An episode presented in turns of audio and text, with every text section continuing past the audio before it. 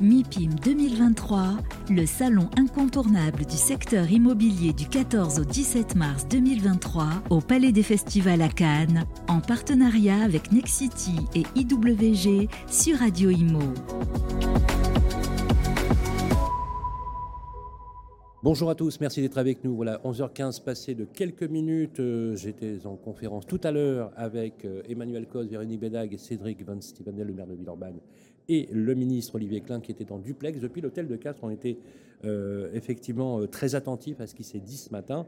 On en reparlera de toute façon, bien évidemment, aujourd'hui.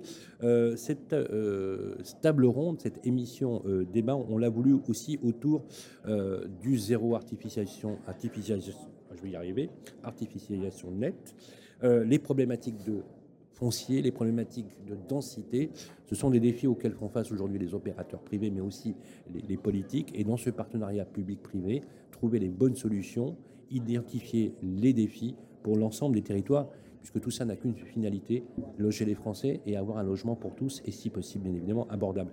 Et Dieu sait qu'aujourd'hui, la période est particulière sur le sujet. Pour en parler, j'ai euh, sur ma gauche Jean-Luc Porcedo. Merci d'être avec nous. Ça va, Jean-Luc? Merci. Bonjour, merci de nous accueillir. Voilà, président de Nexity, transformation des territoires. Voilà, tout un programme. Je veux dire, c'est presque une vision holistique euh, du, territoire. ça, me plutôt, ça me plaît plutôt, plutôt pas mal. Quelqu'un avec qui j'ai beaucoup de plaisir à débattre lors d'une émission que nous avons publiée avec le Figaro. C'était à Nice au Centre universitaire Méditerranée. C'est Lionel Séropian qui est avec nous. Bonjour Lionel. Bonjour. Voilà, directeur général adjoint euh, de l'immobilier résidentiel. Donc, euh, inutile de dire que pour vous, Lionel, l'immobilier résidentiel, c'est votre ADN. Merci d'être avec nous. Deux politiques sur le plateau que j'ai le plaisir de réunir, bien évidemment. Euh, il est le président de Grand Paris Aménagement, président de l'établissement public d'Île-de-France, vice-président de la région Île-de-France, maire de Mency, un élu local comme on les aime. C'est Jean-Philippe Dugoin-Clément qui est avec nous. Bonjour. Salut Jean-Philippe, ça va? Depuis hier. Toujours. Merci en tout cas d'avoir accepté. Euh, je l'ai rencontré à Paris-Saclay. Là aussi, voilà, euh, une catégorie d'élus comme on les aime, à portée de terrain, pragmatique, concret euh, pour ses administrés. C'est Grégoire de Lastéry qui est avec nous. Bonjour Grégoire. Bonjour.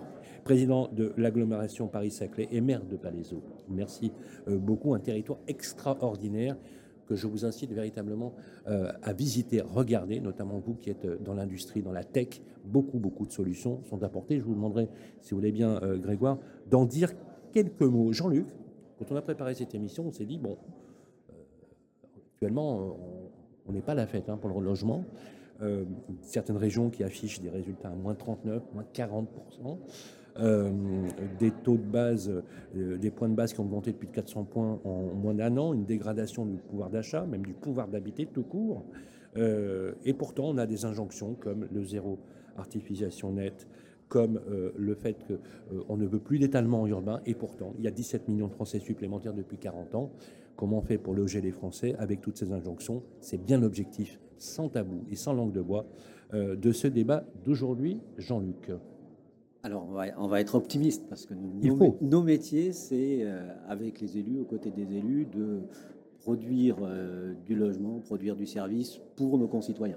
C'est quand même un, noble métier et c'est ce qui nous rend optimistes, c'est ce qui nous fait lever tous les matins parce que voilà, on s'adresse à travers nos partenaires des collectivités à nos concitoyens.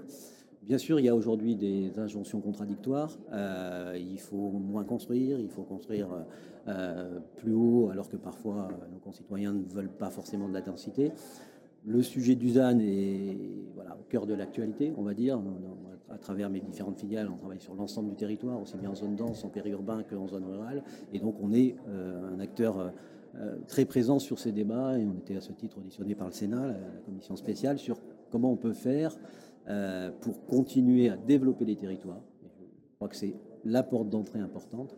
Euh, aujourd'hui, la question qui est posée avec le, ZAN, c'est bien sûr, et là, je crois que tous les opérateurs sont d'accord, respecter une trajectoire environnementale, mais en même temps, ne pas être un frein au développement du territoire, à l'aménagement du territoire.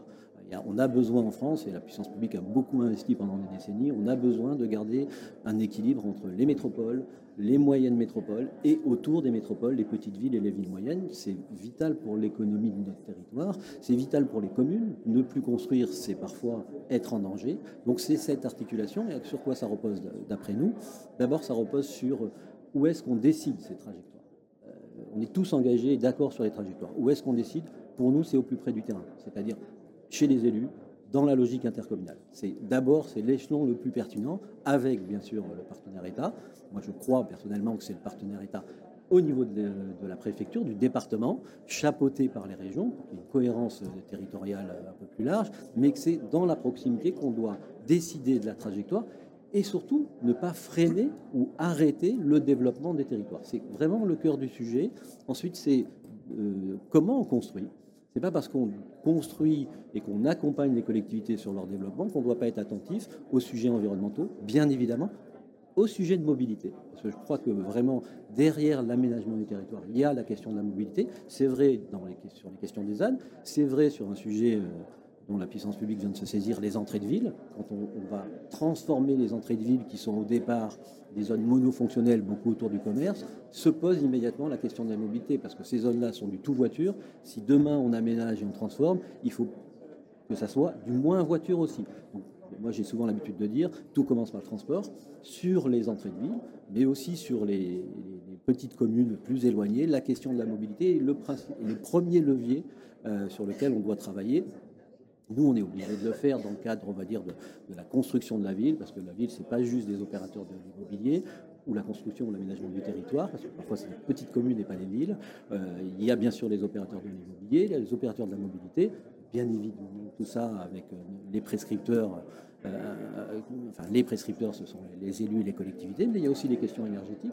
On voit, nous, aujourd'hui, on mène des expériences sur, on va dire, comment avancer sur les questions énergétiques, parce que la question du coût de l'énergie pour nos concitoyens dans les logements ou dans les maisons est, très importante. Et on essaie un expérimente, de la, par exemple, de la micro-géothermie par maison. Donc voilà, on est aussi dans cette euh, recherche appliquée. La pire des choses, c'est se dire, on a quelque chose qui tombe, pas du ciel, mais plutôt du centre, euh, et qui dit maintenant on peut plus faire ça ou ça à tel endroit, en, oubliant qu'il y a eu des projets structurants euh, où on voulait comptabiliser ce qui était une aberration. C'est pour ça qu'on sait répondre à la question de l'artificialisation sur les entrées de ville, sur les friches industrielles, mais on sait répondre si euh, le lieu de décision de la trajectoire et la pertinence du lieu de décision est respectée. Et pour nous, dans partenaires des collectivités, le lieu de, la pertinence, c'est bien évidemment l'échelon de l'intercommunalité. Ça a le mérite d'être extrêmement clair. Alors Grégoire, on est au cœur du réacteur là pour le coup. Euh, entre l'attractivité d'un territoire, moi je trouve que vous avez peut-être sur un territoire absolument remarquable. On a eu l'occasion, vous et moi, d'inaugurer un immeuble avec le, groupe IWG. Euh, vous, élu local, on, en parle souvent avec Jean-Philippe, vous êtes, euh, j'ai rapporté de, très court de votre territoire de vous administrer, sur lesquels vous subissez des injonctions. Les mêmes qui vous demandent des logements sont les mêmes qui ne veulent pas de bruit en face de chez eux. Euh, on vous demande de construire des crèches, on vous demande de, développer de l'aménagement public, et pourtant, au même moment, votre levier fiscal s'en trouve véritablement euh, réduit. Quand on est un élu local, à l'instar de ce que vient de nous dire Jean-Luc aujourd'hui, qui est une vision extrêmement claire finalement du, territoire, qu'est-ce que vous retenez le plus et comment vous l'abordez, vous, en tant euh, qu'élu local, dans un territoire qui devient de plus en plus attractif et dense? Alors, la nature même d'être élu, c'est de devoir faire systématiquement face à ces euh, euh, injonctions contradictoires, paradoxales. effectivement, tous nos concitoyens nous disent on veut préserver les espaces naturels, et quand on leur explique d'accord, donc il va falloir densifier ce qui est déjà construit, et notamment densifier autour des pôles de mobilité, à côté des gares, euh, ils nous disent non, non, surtout euh, pas, de, pas de hauteur, allons pas au-delà du R 2, pas au-delà du R 3, ah euh, préférons le pavillon. Et, bon. Mais ça, quelque part, c'est notre job que d'aller discuter avec les citoyens, leur, leur montrer un peu la vision long terme. la politique de logement, c'est une vision long terme. Et, et pour ça, on doit s'inscrire sur un temps long. la difficulté qu'on a, nous, aujourd'hui, comme élus, c'est qu'on a le sentiment que ceux qui sont censés nous accompagner, et, et notamment l'État, euh, sont sur des successions de, politiques court-termistes euh, qui ne permettent pas d'avoir une vision long terme du logement. Euh, moi, ça fait presque dix ans que, je suis maire maintenant. J'ai connu trois, quatre dispositifs totalement différents pour promouvoir le logement qui à chaque fois n'ont pas duré. À un moment, il y a eu l'aide aux maires bâtisseurs qui a duré à peine une année. Euh, ah ça ne permet pas de s'engager sur des projets de long terme. Euh, récemment, dans la politique de relance, on a eu euh, le dispositif de ARCD. alors c'est un dispositif que finalement peu de monde ont vu parce que on, a eu le sentiment que c'était si on arrivait à délivrer des, permis de construire dans l'année, alors on avait une bonification du nombre de logements, on avait un objectif et puis finalement les services de l'État, leur seule objectif euh, était d'expliquer que les communes n'ayant pas rempli leur quota, en fait, soit on touchait tout, soit on touchait rien. Euh, bah, dans mon territoire, toutes les communes n'ont rien touché alors qu'elles ont produit énormément de logements, ce qui est profondément injuste. Et, et puis, on explique aux maires qu'il faut produire du logement, donc développer des services publics, parce qu'il faut construire des écoles, il faut avoir bah des crèches, bah euh, il faut étendre des rues, et, et, on leur enlève la taxe d'habitation, qui était cette taxe qui permettait de financer les services publics. Donc, on continue à produire du logement sur le plateau de Saclay. Euh, c'est euh, sur la période plus de 6000 logements qu'on va produire. Euh, donc on est, on, est, on est évidemment au rendez-vous de ce que nous demande l'État et, de la hauteur du projet, mais on a quand même le sentiment de le faire avec le vent de face. Et, et, surtout une absence de, confiance dans une inscription sur le temps long qui nous permettrait de planifier, de prendre des dispositions et de le faire en se disant je vais avoir les moyens de mettre en face les services publics parce que à la fin euh, on veut que tout le monde puisse se loger, tout le monde puisse se loger dans de bonnes conditions. Et ça, c'est pas uniquement le logement, c'est bien l'environnement autour qui compte. Mais vous qui êtes aux affaires à Palaiso depuis euh, dix ans maintenant, euh, si on devait mesurer en pourcentage, c'est la question que j'avais posée à Jean-Philippe sur le volume de dotation, elles ont baissé de combien aujourd'hui? Alors, j'ai été élu, l'État versait plus de 6 millions d'euros, 6 millions et demi d'euros par an à, à Palaiso en dotation pour une population de 30 000 habitants. Aujourd'hui, on commence à tangenter les 38 000, 40 000 habitants et l'État nous verse 3 millions d'euros. Donc on a divisé par plus que deux.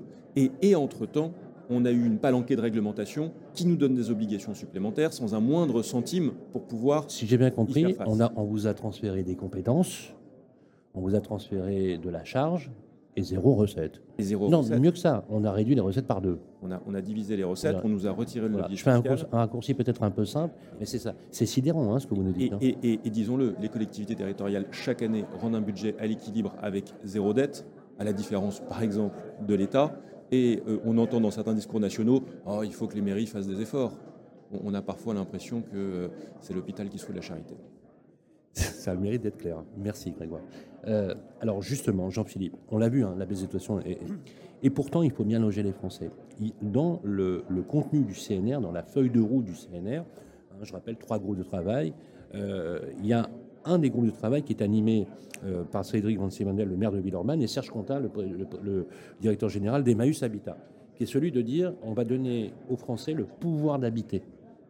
Si on fait le point aujourd'hui, à l'instar de ce que nous a dit en préambule euh, Jean-Luc Porcedo, toutes ces injonctions aujourd'hui rencontrent en fait finalement la défaveur d'un public. Comment alors qu'est-ce qui est-ce qu'on va attendre finalement que justement dans la structure du territoire il faut qu'on ait des, mouvements qui permettront de façon assez chaotique de réfléchir à des politiques d'urgence Ou est-ce qu'il ne vaut pas mieux, comme le rappelait très justement Jean-Luc, d'avoir une vision plus globale du territoire, plus mixte du territoire et plus opportuniste? Beaucoup de choses dans, dans ce que vous avez dit. La réalité, c'est que je pense qu'on prend la problématique de la production du logement à l'envers. Euh, on la prend sur une logique totalement anxiogène euh, et aujourd'hui sous le prisme environnemental. Et aujourd'hui, les promoteurs, les bailleurs sociaux, les élus locaux qui portent du logement sont très vite taxés, Grégoire euh, l'indiquait, euh, d'être des maires écocides euh, lorsqu'on est dans l'étalement urbain et lorsqu'on est dans l'intensification urbaine, bien sûr, bien sûr.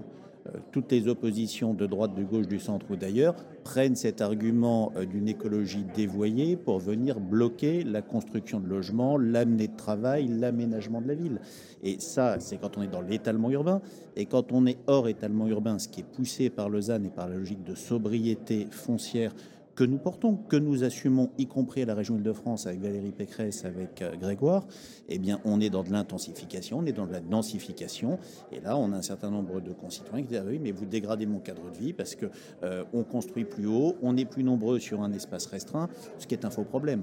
L'intensification urbaine, la ville de Paris est la capitale la plus dense au monde. L'Île-de-France est la région la plus dense au monde. Parmi les communes les plus denses d'Île-de-France, vous allez retrouver Levallois-Perret, Puteaux, Courbevoie, Boulogne Boulogne-Billancourt, Vincennes, Montrouge, on n'est pas dans les communes les plus difficiles. L'intensification ne signifie pas la dégradation de la qualité de vie. Mais on a euh, aujourd'hui une logique euh, du logement qui est jugée uniquement sous le prisme d'une vision dévoyée de l'environnement. Alors que le problème de fond, c'est une question de pouvoir d'achat. C'est une question de capacité de vivre, c'est une question de capacité à se développer. Le logement, au fond, c'est deux choses. C'est le premier poste de pouvoir d'achat des Français, c'est le premier poste de dépenses captives des Français, et avec euh, un poste qui n'a cessé d'augmenter sur les 20 dernières années et qui pèse beaucoup plus lourd pour les familles pauvres ou modestes que pour les familles aisées ou riches. C'est-à-dire que le logement est un facteur qui vient renforcer les inégalités sociales sur le poids impactant les familles. Donc, premier point, le logement, c'est la question du pouvoir d'achat des Français. Euh, quand c'est le premier sujet de préoccupation lors de la dernière élection présidentielle, lorsqu'on a des familles aujourd'hui qui sont confrontées à une inflation galopante, à un rétrécissement du pouvoir d'achat, l'angle sur lequel doit être vu le logement, c'est pas uniquement l'angle environnemental euh, au sens euh, qui peut être développé par un certain nombre d'extrémistes qui se sont teintés de vert, c'est véritablement cet angle du pouvoir d'achat. Et puis la deuxième chose, c'est l'angle de ce que l'on est du développement humain. Le logement, c'est le lieu qui conditionne ou pas votre réussite familiale et sociale. Le logement, c'est l'endroit d'où vous voyez le monde. Le logement, c'est euh, l'endroit qui construit sa famille. Prenez pendant la période du Covid euh, le nombre d'augmentation des violences intrafamiliales ou les inégalités sociales entre une famille vivant dans un appartement de trois pièces, une famille vivant dans un pavillon avec jardin, ou dans un grand appartement avec euh, terrasse, euh, loggia. la question n'est absolument pas la même. Et au fond, le problème du logement est qu'il n'est vu aujourd'hui que sur une logique de mise en accusation de la part d'un certain nombre de lobbies il est vu par l'État depuis quelques années déjà à l'aune de Bercy sous une logique purement financière. Il n'est pas vu de manière euh, systémique comme étant la condition sans laquelle il n'est pas possible de rendre le pouvoir d'achat aux Français, il n'est pas possible de permettre aux Français de vivre dignement. Et au fond, toute la question, c'est d'inverser euh, le regard. C'est intéressant ce que vous dites parce que euh, dans la publication du rapport de la Fondation Abbé Pierre, vous avez vu le taux d'effort est passé sur les populations moyennes de 25 à 28 et sur des populations exposées jusqu'à 40% taux d'effort. Donc une dépense contrainte qui aujourd'hui est en train de devenir extrêmement délétère. Et les premiers postes de décrochage, effectivement, par exemple, sur les coûts énergétiques. Donc s'ajoute finalement au mal logement des précarités liées euh, aux défauts énergétiques. Lionel, vous, êtes, euh, vous avez cette particularité d'être extrêmement proche euh, du terrain. Ça vous étonne pas quand vous entendez ce genre de discours aujourd'hui? Le, constat, le constat, il est, alors, il est alarmant. On reste tout bien évidemment, comme le disait très justement euh, Jean-Luc, il faut rester extrêmement positif et résilient, mais il faut tenir compte d'une réalité et ne pas la dénier. Les, discours qui ont été, euh, enfin, les, mots qui ont été formulés, je, ne peux qu'acquiescer. La, la, politique du logement en France, c'est ce que je vis au quotidien sur mes territoires, qui sont plutôt des territoires du Sud, mais peu importe, c'est la même, c'est la même chose dans toutes les métropoles. On a, on a un enjeu majeur, c'est celui de pouvoir loger les gens, on le disait, euh, et dans un cadre de vie qui soit euh, agréable. Donc les injonctions contradictoires euh, de la centralité, du périurbain, nous les vivons au quotidien avec des maires de petites communes, de moyennes communes ou de, au cœur des métropoles. Donc ce, débat-là, il est sans fin. la politique du logement en France, ou la façon dont les promoteurs approchent les territoires, elle est opportuniste parce que euh, la planification urbaine, euh, la politique foncière euh, et l'aménagement de nos villes n'a jamais été préparé. Il est au coup par coup dans certains territoires, mais j'ai envie de dire, et, je le dis au nom de tous les collaborateurs de Nexity ou d'autres opérateurs qui ont développé des technicités des idées et des usages et une façon d'habiter qui est extraordinaire aujourd'hui parce qu'on se réinvente systématiquement. Notre métier, c'est de se réinventer systématiquement pour s'adapter à un contexte particulier parce qu'ils sont tous différents. C'est très clair. Merci euh, Lionel. Alors je sais que Grégoire, vous devez partir dans cinq minutes. On m'informe que le maire de Toulouse ne pourra pas être présent euh, à l'émission, donc on va continuer euh, avec cette, thématique. comme il vous reste effectivement quelques minutes, vous, devez partir. J'aimerais qu'on revienne justement sur ce territoire. Est-ce qu'on peut dire que le territoire sur, lequel vous êtes, avec l'aglo de Paris-Saclay, qui est quand même je crois, le chantier un des chantiers européens les plus importants d'aménagement, hein, il me semble. Est-ce qu'on peut dire quelque part que quand on est maire de Palaiso et président de l'aglo, euh, vous avez carrément construit une ville? Il y a quelque chose de jubilatoire dans, l'idée. Hein. Alors, on, est euh, plusieurs communes, oui, plusieurs à, communes, construire, à, construire, cette ville. Vous avez des enjeux. Et, et, c'est justement parce qu'à un moment, on arrive à aligner les intérêts de l'État avec euh, le souhait des collectivités qu'on a un travail partenarial qui est parfois se fait dans la douleur, mais qui, mais qui en tout cas se fait dans l'intérêt du territoire autour de ce projet qui est d'avoir le premier pôle d'innovation de France et en fait d'Europe. Euh, au sein de, Paris-Saclay. Le, MIT nous classe comme un des huit plus grands clusters scientifiques mondiaux, aux côtés de la Silicon Valley, de Harvard, etc.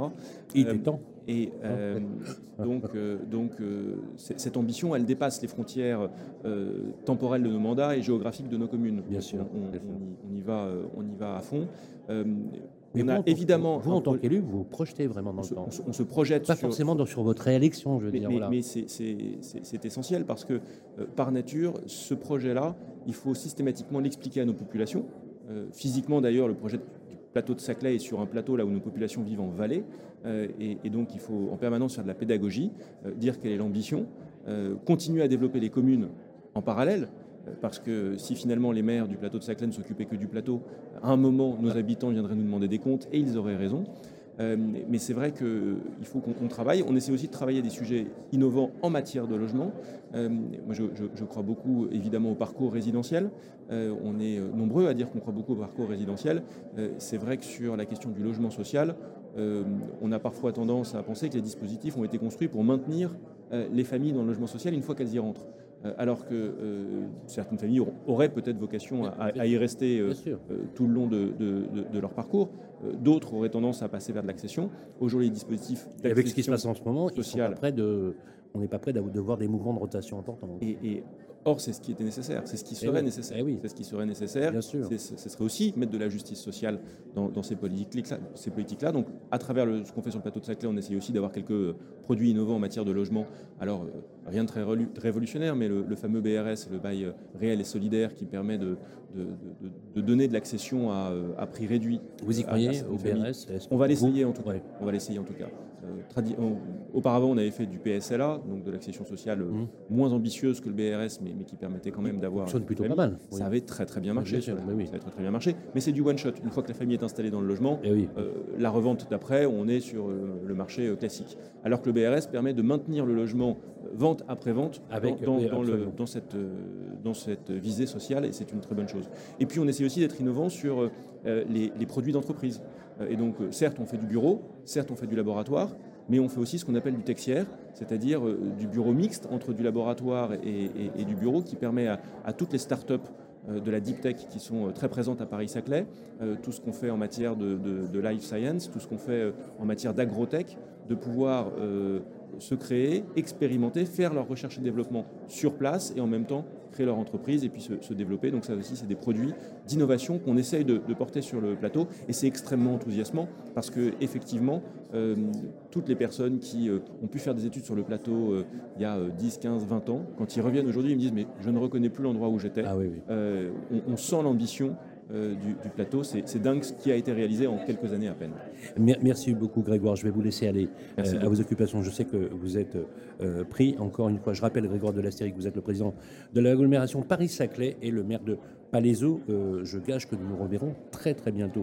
Jean-Luc, c'est rassurant d'entendre dans les partenariats publics-privés des élus locaux qui ont une vision très pragmatique de leur territoire.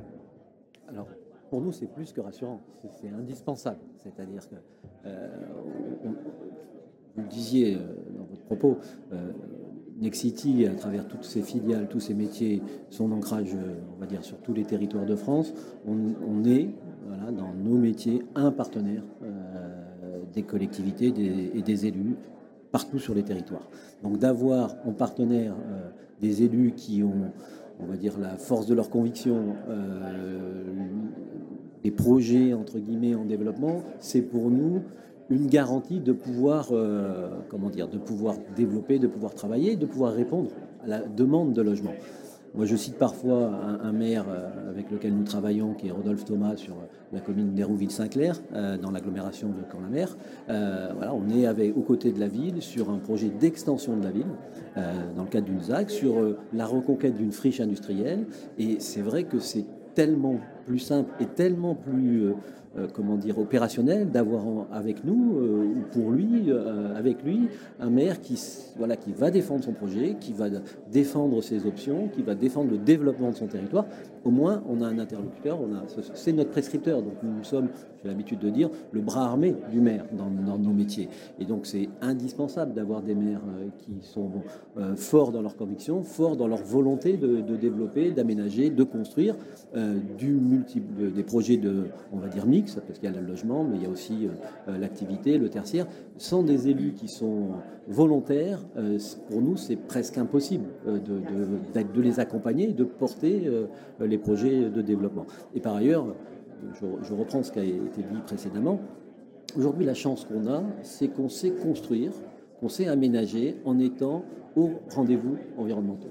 C'est-à-dire qu'on sait euh, innover sur les matériaux, on sait innover sur les modes constructifs, on sait mettre en place, quand je dis innover, c'est déjà euh, en fait, vous n'avez pas, attendu, vous avez, hein. vous avez pas attendu euh, la loi climat et résilience, vous n'avez pas attendu la circulaire ZAN avec le zéro artificiel pour finalement anticiper ces mouvements. On est déjà, dans, certains de nos projets sur une projection de la RE 2020 sur les objectifs RE 28 ou RE 25. Pourquoi on n'a pas attendu? D'abord parce qu'il y a une volonté de la comment dire, de la gouvernance du groupe Nexity, de Véronique Bédag, d'Alain Dinin, de, dire on a une place, un rôle à jouer en tant qu'entreprise sur les sujets environnementaux. C'est le premier sujet. On est très engagé. On est labellisé depuis 4 ans premier promoteur bas carbone. On est très engagé sur ces sujets-là parce que c'est à la fois un choix politique de l'entreprise, mais c'est aussi, euh, on va dire, un choix attendu, demandé par nos prescripteurs, par les collectivités, et tout simplement demandé aussi par nos comment dire, acquéreurs en bout de chaîne. C'est-à-dire qu'aujourd'hui, les acquéreurs sont attentifs à avoir euh, ben, l'utilisation des matériaux biosourcés, géosourcés, d'avoir de la construction bois, d'avoir un panel de matériaux utilisés. On sait faire des bâtiments en, briques, en terre crue, en béton de chanvre. on est aussi, on va dire, à la pointe dans certains projets qui sont pour nous des, comment dire, des vrais, excusez-moi l'expression, tête de gondole. Hein. On est, on est pilote sur une, partie du secteur du village olympique, qui est un des projets en France qui concentre l'excellence française et en particulier dans nos métiers, où on va livrer un bâtiment qui va être une vitre, enfin un bâtiment, 53 000 m2, donc c'est un peu plus qu'un bâtiment, euh, qui va être, euh, comme d'autres euh, sujets des JO, une vitrine de ce que l'on sait faire en France. On est sur un projet Porte de Montreuil qui va être 100% décarboné, 100% réversible, c'est-à-dire on pense une, production de bureaux qui à tout moment peut être transformée en logement, en respectant, en se fixant des objectifs de pleine terre déjà très ambitieuses de 25%. On sait faire ça, monsieur le maire de Toulouse. On intervient, devait venir ne pouvait pas venir. Justement, Jean-Luc ne pouvait pas venir, mais on va accueillir. Elle est arrivée sur le plateau, on l'a vu à la, caméra. C'est Souela Marty qui est avec nous, qui est adjointe au maire de Toulouse. Bonjour. Bonjour, merci pour votre accueil. Comment ça va, Souela Ça va très très bien. Je suis ravi de vous voir sur le plateau. Alors, vous êtes euh, adjointe en charge de la qualité urbaine de la ville de Toulouse. Tout à fait. C'est vaste programme. Hein. Oui, vaste programme, et puis qui affiche aussi la couleur des ambitions, puisque la qualité urbaine, ça ça regroupe un peu toutes les ambitions que, que, monsieur vient, de, vient de, de décliner mais surtout ça donne aussi euh, un enfin, je trouve que ça livre aussi un message euh, aux administrés puisque notre rôle d'élu quand on travaille sur l'aménagement du territoire, quand on travaille sur le développement du territoire, euh, c'est d'accompagner le développement, mais aussi d'accompagner l'acceptabilité et l'intégration des projets dans leur environnement, quel qu'il soit, qu'il soit économique, qu'il soit logement, qu'il soit tertiaire. enfin, vraiment, on a cette cette déclinaison effectivement de, l'acte de construire qui est, euh, qui est en fonction aussi de l'usage et des besoins. Et la qualité urbaine, pour moi, elle est au cœur, elle est au cœur des enjeux, euh, puisque, puisque sans qualité, sans qualité, c'est difficile d'accompagner la construction dans, nos territoires. J'aime beaucoup quand vous parlez de couleurs, surtout quand on, gère une ville qui s'appelle la ville rose. Oui. Ça me fait beaucoup. J'aime beaucoup la vision. Ça ne fait pas que du rose, mais on aime bien. Il n'y a, pas que du rose. Et ça fonctionne avec les administrés, parce qu'effectivement, euh, on a quand même des administrés qui euh, ont des comportements un peu euh, singuliers, on va dire, que les mêmes qui vous réclament le vendredi une place à la crèche parce qu'il n'y en a pas, sont les mêmes qui ne veulent pas de grue parce qu'il faut construire nécessairement en, face. Est-ce que vous faites face, vous aussi, à ce type de, comportement alors, alors moi, je, pense que hum, on est face à, des sujets qui sont effectivement assez complexes. on ne peut pas reprocher à des administrés d'avoir envie de bien vivre dans leur quartier. C'est très clair. Ça, c'est évident, c'est un point de constat qui est, euh, factuel, qui est objectif. On est tous nous-mêmes euh, acteurs et euh, habitants de nos territoires. Pour ma part, j'habite évidemment Toulouse. Donc c'est pareil, c'est-à-dire que quand on est dans notre quartier, on a envie d'avoir une qualité de vie, on a envie d'avoir un cadre de vie. Et ça, en tant qu'élu, on, l'accepte, on le comprend et on, comment dire, on est, dans le dialogue avec les administrés parce qu'il faut aussi les amener à changer d'échelle. À changer d'échelle. Et euh, la quatrième ville de France, pour, pour, ma part, euh, c'est pas un village. Donc, euh, quand on dit le monde est petit ou, Toulouse est un village, non, c'est la quatrième ville de France. On a des enjeux, on a des ambitions, on a un, comment dire, un, développement qui est, qui, qui, est croissant et qui est dynamique et qui est heureux. Il faut se réjouir du dynamisme, il faut se réjouir euh, d'avoir une attractivité sur son territoire euh, et il ne faut pas être dans le dogme. Donc se réjouir, c'est aussi dire euh, aux administrés, on, veut essayer de bien accompagner le développement de manière intelligente. Et d'accueillir les nouveaux. Parce que vous, avez, d'accueillir, et vous avez une croissance démographique qui ferait rêver n'importe quelle commune. Ben, mais en même temps, ce n'est pas toujours évident, parce que je crois que vous gagnez entre 10 et 15 000 habitants par an. Alors oui, on est dans ces, dans ces ordres-là. Alors c'est à l'échelle métropolitaine. Oui, à l'échelle, métro... Alors, à l'échelle, métropolitaine. Euh, et on a vu effectivement. Et Toulouse, Toulouse, euh, euh, accueille la moitié de ce. Alors il y a une chose que j'aime bien chez, chez le maire Moudin, c'est qu'il a été réélu et pourtant, il a bâti. Tout à fait. Et il a beaucoup bâti. Donc, on peut être maire bâtisseur et avoir quand même. Voilà, comme François Rebsamen à Dijon, il a prouvé, il a fait démontrer que un maire n'est pas forcément battu parce qu'il construit. C'est important ce message de le faire passer, Jean-Philippe Dugoin-Clément, vous qui vice-présidez la région, euh, à ce niveau-là. Parce que, alors vous, vous le faites, je sais que vous le faites, hein, on a vérifié, vous le faites. Mais les, les collègues d'Île-de-France, parfois, c'est c'est un peu compliqué. Alors, je ne vais pas revenir sur le maire de Villemonde qui a carrément écrit une tribune en disant qu'il ne construirait plus, mais euh, est-ce que est-ce que c'est c'est important aussi de casser un peu les codes, comme le rappelait Souela, et de changer le paradigme de pensée des administrés aussi? Les maires d'Île-de-France ou d'ailleurs, euh, oui, oui, le fait d'être sclérosé ou d'avoir une vision totalement figée du monde, elle est malheureusement, elle ne serait que francilienne. Je pense que le pays irait beaucoup mieux. Euh, et euh, comme ça, des, défauts qui se partagent. Non, je fais partie de ces maires qui, effectivement, ont assumé de construire. Je suis beaucoup plus petite que Toulouse, euh, un peu moins de 16 000 habitants, 2000 logements en l'espace de 12 ans. C'est un effort absolument colossal. on était carencé, on était à 15% de logements sociaux, on est à 23% aujourd'hui. Donc, il y a eu un effort de reconstruction de la ville sur elle-même. Et jusqu'à présent, j'ai réussi à être élu au premier tour à 77% donc, ce qui n'est pas antinomique euh, le fait de construire, de bâtir, d'aménager quand on le fait correctement, quand on essaie de le justement, faire. Justement, Jean-Philippe, comment vous faites Parce que c'est euh, quoi? C'est la concertation? Vous réunissez les administrés? Comment on fait pour les faire accepter? Tout à l'heure, euh, Jean-Luc avait fait un constat extrêmement précis sur ces gens-là. Comment on fait? C'est quoi la recette du maire? Il y a une recette? Si, vous voulez, la seule chose, c'est d'essayer de faire bien. Le moteur de, de, ce, de, de la ville, le moteur de l'humanité, ça a toujours été le mouvement. Ça a été de concevoir que le fait de construire la ville, d'aménager de la ville, ça a amené du mieux-être pour les personnes qui étaient déjà là.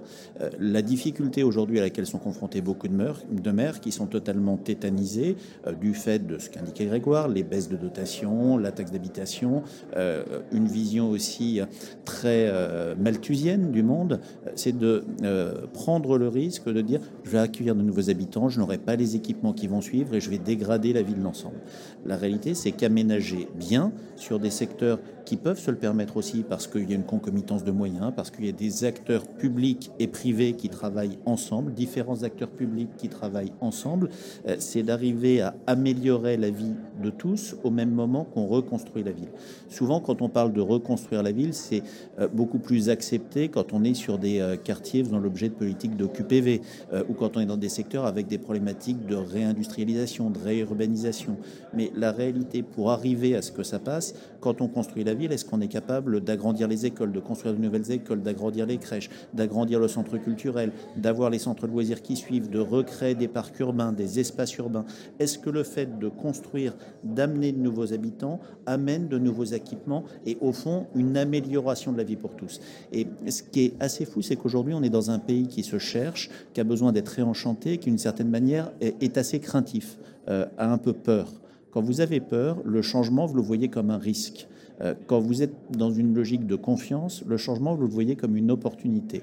Et on est dans un pays, ça a été très fortement renforcé par le phénomène de la Covid qui a laissé un pays en état de dépression un peu latente depuis deux ans, euh, où il y a une peur du changement, il y a une peur de l'avenir. Et je crois qu'au fond, le rôle des maires, euh, le rôle des élus locaux, territoire par territoire, c'est aussi d'arriver à redonner de la confiance, à expliquer que le changement, c'est la vie, c'est une marche en avant, c'est du progrès. C'est intéressant ce que vous dites parce que euh, il y a un, formidable, un formidable livre qui est extraordinaire, qui a été écrit dans les années 50 euh, par Gunther Anders, qui s'appelle L'obsolescence de l'homme, dans lequel les deux moteurs, effectivement, c'est le mouvement et le changement, le mouvement et le changement il y a quelque chose qui est inhérent à la nature. Et c'est vrai que l'être humain, il a du mal finalement à entrer dans cette, incertitude. Lionel, on voit bien que le logement est en panne, hein. on peut être très clair, hein. on va pas, on va pas faire un déni de réalité. On a des régions sur lesquelles qui accusent réellement le coup, et d'autres qui sont plus résilientes. On est plutôt dans une zone résiliente en ce moment. Hein.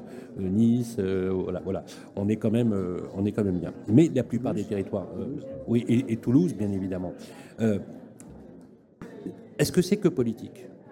Est-ce que de toute façon, dans l'action du promoteur, d'ailleurs dont, on, devrait dire parfois pour certains qu'ils sont d'intérêt général, euh, on a justement euh, cette capacité de, voilà d'améliorer, d'optimiser.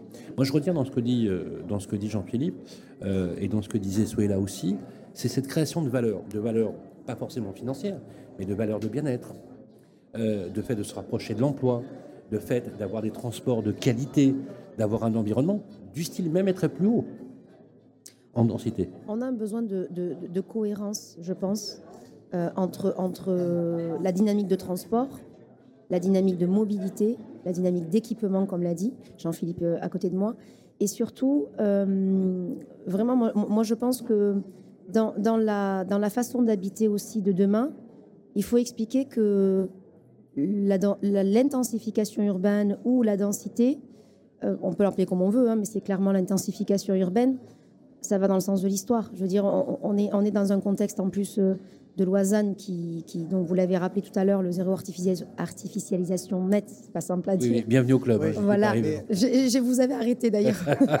vous avez absolument raison. À la question de savoir si ce n'est que politique, ce serait réducteur de dire ça. Je crois qu'on a un ensemble d'acteurs qui contribuent en premier lieu à la qualité de vie de nos concitoyens. Et Nexity et ses filiales, comme le disait Jean-Luc, est un acteur, un outil pour la construction des villes. Vous disiez tout à l'heure, parler d'espace public. Je pense qu'on a dans notre pays et dans nos opérations immobilières, que ce soit des quartiers, des dents creuses ou tout ce qu'on a pu y construire, on a souvent négligé le confront espace public et espace privé. Et je trouve que un des stigmates de, cette négligence se, vit par les, par les gens vivent dans, des endroits qui ne sont pas adaptés ou qui sont mal organisés. Et, je crois qu'on a notre effort de concertation, hein, puisqu'on parle de concertation, concertation euh, et le triptyque euh, élus, euh, associations, représentants des, habitants et, et sphère privée, aujourd'hui il a tout son sens. voilà, on doit résoudre des, problèmes de climat, de biodiversité, de ressources. donc, je le disais tout à l'heure, chaque opération immobilière, quartier qu'on fabrique, euh, on a ce triptyque à résoudre. Vous imaginez la, la responsabilité qui est portée sur chaque ouvrage. Et en fait, on se pose la question parce que construire, je l'ai souvent dit, puis on l'a dit souvent ensemble, c'est une affaire de bon sens. On a laissé faire, on nous a laissé faire, on a laissé faire un certain nombre de choses. Je pense qu'aujourd'hui, il est urgent au quotidien faire de la pédagogie. De faire de la pédagogie. Et de réconcilier. Et on a des besoins, nos concitoyens ont des besoins pour se loger. Et on parlait de parcours résidentiel, qui est aujourd'hui un terme qu'on emploie énormément. Je crois que, voilà, que ce soit nos anciens ou nos plus jeunes, euh, sont dans des difficultés majeures. Pour accéder à un logement aujourd'hui, euh, le taux d'effort ou, est passé de 25 à 40 000 euros par, euh, par, prétendant à l'accession à la propriété, vous imaginez 40 000 euros oui. Mais, euh, alors, sans, compter qu'on a une machine financière qui est en train de déstabiliser la demande. On va en parler dans un même temps. Je vais laisser aller euh, Jean-Philippe Dubois-Clément qui doit partir et qui nous appelle plaisir d'être euh, présent sur cette table ronde. Je rappelle, Jean-Philippe, que vous êtes le vice-président de la région Île-de-France, euh, président de Grand Paris Aménagement et de l'établissement public d'Île-de-France et maire de Mency. Merci Jean-Philippe Dubois-Clément, qu'on retrouve bien évidemment toujours sur nos antennes. Lionel, c'est le sujet. vous avez raison, il y a une grande complexité. Mais cette complexité aujourd'hui, euh, on est comment l'aborder bah, on, le voit ici au MIPIM, on a bien vu hein, hum. les retours d'expérience. Euh, on a un attentisme. On n'a jamais eu, de mémoire, un degré d'incertitude à ce point. Vous qui connaissez bien l'immobilier, hum. des années où vous êtes dans le métier, vous avez une longue expérience, vous êtes venu souvent au MIPIM. Est-ce que vous avez déjà identifié cette zone d'incertitude? Est-ce qu'on n'est pas là en, 2023 Et je poserai, j'aimerais bien avoir, l'avis de Jean-Luc sur cette question. Bien sûr. de façon inédite à une crise particulière, le ministre Klein, ce matin à la conférence, nous a annoncé la bombe sociale. Alors il y avait quelque chose de quand même de paradoxal hein, dans ce qu'il dit. Il parle de bombe sociale et en même temps on attend des actes euh, concrets au-delà des incantations. Vous qui êtes plus proche du terrain, si vous devez aller faire une comparaison d'expérience. Est-ce que vous avez vécu cette époque de votre version C'est inédit, on est d'accord En fait, elles sont, elles sont toutes différentes et inédites. Donc euh, aujourd'hui, on a un sujet euh, qui est. Euh, qui est bien évidemment macroéconomique, qui est celui de l'inflation, donc qui vient renforcer la problématique du prix de l'argent. Et donc, que ce soit les investissements ou le durcissement de l'accès au crédit, fait que on a, on a toujours, au fond, un véritable besoin de logement alors, débat euh, sur le nombre de logements, mais je crois encore une fois à ce que vous disiez, et, je, suis ravi que vous soyez là, c'est que sur chacun des territoires, il faut qu'il y ait une analyse fine des besoins pour qu'on puisse mesurer la façon dont on va intervenir. Fabriquer du logement social sur des quotas, c'est une chose. C'est peut-être pas à propos sur certains territoires. Fabriquer du logement pour, pour anciens, j'aime bien le mot ancien parce que, euh, ou seniors, ça a du sens, mais parfois, euh, il y en a suffisamment où on pourrait faire autrement, transformant, etc. En fait, le bon aménagement, c'est construire là où il faut, comme il faut, et d'un territoire à un autre, ça changerait. C'est ça l'idée. Donc il faut avoir une, des opportunités d'aménagement. C'est pas une. En fait, il, faut, il faudrait bannir ce mot d'opportunisme ou d'opportunité. Oui. pour, En, pour, en revenir à ça, je crois que une connaissance fine des territoires qui sont euh, couplées à une analyse, bien évidemment, des, euh, des, dirigeants des collectivités, mais aussi des boîtes privées qui peuvent accompagner. Le, on fait du monitoring pour tout aujourd'hui. Mmh. On sait tout. Donc, euh, sachant vraiment ce dont on a besoin sur chacun des territoires pour avoir une production adaptée au regard de cette préservation euh, de nos fondamentaux. Vous, vous n'étiez pas d'accord sur ce que je viens de dire là, justement, par rapport à, l'opportunité. Qu'est-ce qui va Je ne crois pas que ce soit une question d'opportunité. On, le disait dans la première partie de nos échanges, euh, quand on parlait euh, du ZAN. en fait, nos métiers, quels que soient les métiers chez Nexity, moi j'ai l'habitude de dire, toutes nos équipes ont fait un travail de dentelle. Ça ne veut pas dire qu'on est dans des opportunités. On, est, fait un travail de dentelle et de qualité au plus près, on va dire, de la compréhension, ce que dit Lionel, de la compréhension du territoire. Ce que, l'on fait à Toulouse, on ne le fait pas euh, à Chartres, on ne le fait pas euh, euh, sur la métropole de Lille, on ne le fait pas dans l'agglomération Strasbourg. Chaque territoire a ses spécificités économiques, sociales, d'aménagement du territoire. Et donc notre métier, c'est de faire de la dentelle.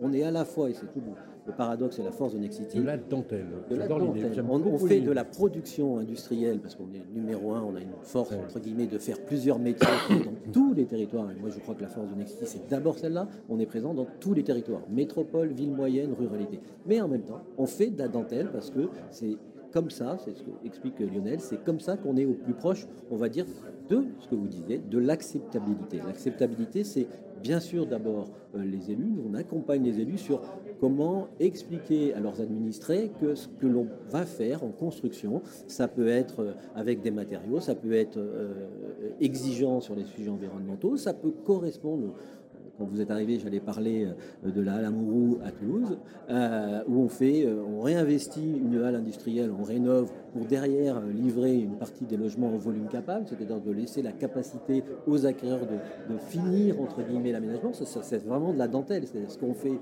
ce qu'on va faire à Amourou, on ne pourra pas le faire dans un autre territoire. Et l'acceptabilité, c'est aussi, le président le disait tout à l'heure, c'est un élément très très important par rapport à la manière de fabriquer la ville, c'est de redonner le droit au beau sur nos territoires, quel que soit le territoire. On profite du droit au beau pour un hommage à Roland Castro, qui a inventé ce concept et qui nous a quitté, nous a quitté il y a quelques jours. Il y a quelques jours, qui un, comment dire, une personnalité de la fabrique de ah ouais, un grand monsieur de la grand monsieur et, on est à Cannes et c'est lui qui avait gagné la restructuration de la Croisette. Voilà, le, monde, le, monde, de la fabrique de la ville. Il avait même cette réputation d'être la grande gueule de l'île. Tout à fait. Le monde de la fabrique de la ville, de l'architecture et de l'humanité est en deuil. Euh, et donc je veux rendre hommage à Roland. Profiter du droit au beau, c'est lui le premier qui a pensé, qui a qui s'est exprimé sur cette zone. Et aujourd'hui, il y a très longtemps, hein, c'était au début des années 80, euh, aujourd'hui on est toujours sur ces sujets-là. Le droit au beau, c'est une exigence des élus, c'est une exigence de nos concitoyens. Et notre job, à nous, opérateurs, on va dire privés, partenaires, c'est d'avoir toute notre place derrière nos prescripteurs, aux côtés de nos prescripteurs, dans cette chaîne on va dire, d'acteurs, les élus, la puissance publique, euh, dans une forme de cohérence et non pas d'injonction contradictoire, avec un seul objectif, avec un seul et unique objectif toujours, c'est d'apporter du logement pour tous, abordable à nos concitoyens. Lionel Joliet le disait, aujourd'hui on a un sujet, l'accès au crédit, euh, est un risque vraiment, et on le voit dans, résultats hebdomadaires, tous nos partenaires, tous nos collègues, tous nos concurrents ont, le même constat aujourd'hui. On a un problème pour que nos concitoyens accèdent à l'acquisition. Derrière, ça bloque le marché du, locatif. Voilà, on a un système qui est en train de se gripper. Je crois que c'est vraiment le, résumé de nos échanges depuis deux jours. Le système est, rester optimiste, est en train de se gripper, euh, malgré dans certains territoires, cite souvent Toulouse, malgré dans certains territoires des collectivités qui continuent à pousser. Mais à la fin, euh, nos concitoyens, euh, il faut qu'ils puissent acquérir leur logement et on voit bien qu'aujourd'hui ce maillon-là est vraiment une vraie, vraie problématique.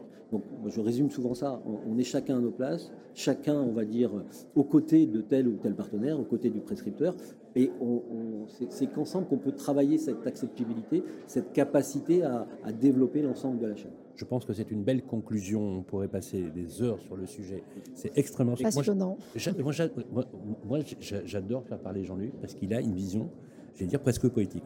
Et quand vous dites que, et quand je, oui, mais oui, mais mais mais il n'y a pas de mal. Quand, On va quand, les deux. Quand Castro, quand Castro disait le droit au beau, il reprenait une phrase de Kant qui mm. disait le beau est un des éléments du bien. Sûr.